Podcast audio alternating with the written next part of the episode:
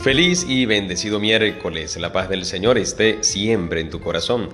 Hoy meditamos el Evangelio según San Mateo, capítulo 10, versículos del 1 al 7. En aquel tiempo, llamando Jesús a sus doce discípulos, les dio poder para expulsar a los espíritus impuros y curar toda clase de enfermedades y dolencias. Estos son los nombres de los doce apóstoles. El primero de todos, Simón llamado Pedro, y su hermano Andrés, Santiago y su hermano Juan, hijos del Zebedeo, Felipe y Bartolomé, Tomás y Mateo, el publicano, Santiago hijo de Alfeo y Tadeo, Simón el cananeo y Judas Iscariote, que fue el traidor. A estos doce los envió Jesús con estas instrucciones. No vayan a tierra de paganos, ni entren en ciudades de samaritanos. Vayan más bien en busca de las ovejas perdidas de la casa de Israel Vayan y proclamen por el camino que ya se acerca el reino de los cielos. Palabra del Señor. Hoy contemplamos el llamado que el Señor hace a los doce. Ese llamado lo tienes tú y lo tengo yo. Lo hemos recibido. Estamos recibiéndolo. ¿Por qué? Porque estamos, somos invitados a ser discípulos y apóstoles. Discípulos porque aprendemos del Maestro y apóstoles porque vamos a proclamar ese reino de los cielos, esa presencia de nuestro amado. Discipulado y, y, apostolado, lo que tú y yo vivimos y queremos perfeccionar, queremos mejorar, queremos crecer en ello.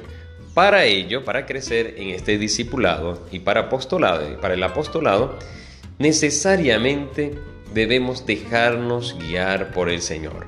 debemos encontrar en ese en esa cercanía, esa alegría, el saber que cuando vamos a la Eucaristía nos vamos a encontrar con esa fuente del amor, esa fuente de la esperanza, esa fuente de la fe, que tanto mi corazón anhela.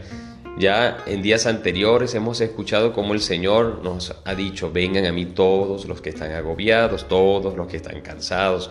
Ayer mucho es el campo, mucho la mies, hay que pedirle al dueño de la mies que envíe trabajadores pero esa, esa meditación que me gustó, que los campos, la mies, es cada corazón de cada persona que está fértil, pero hace falta ese ánimo, hace falta ese proclamar esa semilla para que esas personas bueno, se encuentren con el Señor.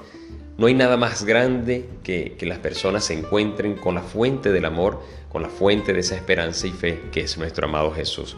Así que hoy demos gracias al Señor porque somos llamados y no estamos solos sino que el Señor, el Señor camina con cada uno de nosotros. En la primera lectura también quería eh, eh, hacerte este comentario. Pasamos ya del capítulo 32, si no me equivoco, al 41, es decir, hemos hecho un salto grande de lo que es el Antiguo Testamento, de Jacob, de hablar de Jacob, que pasó a tener el nombre de Israel.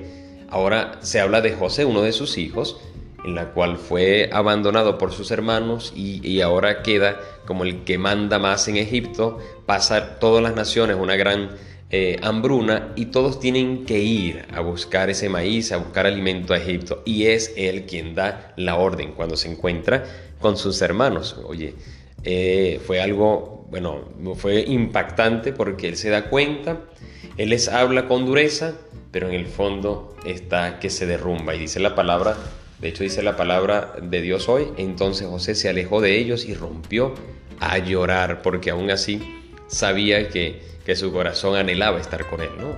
Su corazón anhelaba estar con su familia. Hubo un perdón enorme. Cuando los miró, seguro los miró con, con misericordia, los miró con, con tantas cosas. Imagínate tú que, que tanto tú anhelabas estar con tu familia, pasaría por su mente quizás alguna rabia, quizás, pero cuando lo vio, no, no, no se llenó de venganza, sino que se llenó de, esa alegría, pero de esa, de esa alegría, de ese impacto de, encontrarte con los tuyos. Pues hoy el Señor también nos da la alegría del perdón. José, eh, ese gran personaje, ese gran santo del Antiguo Testamento, nos anima a perdonar, nos anima a encontrarnos con el Señor, a sanar también nuestras heridas del pasado, a sanar nuestra historia y dejar que sea el Señor quien haga su obra.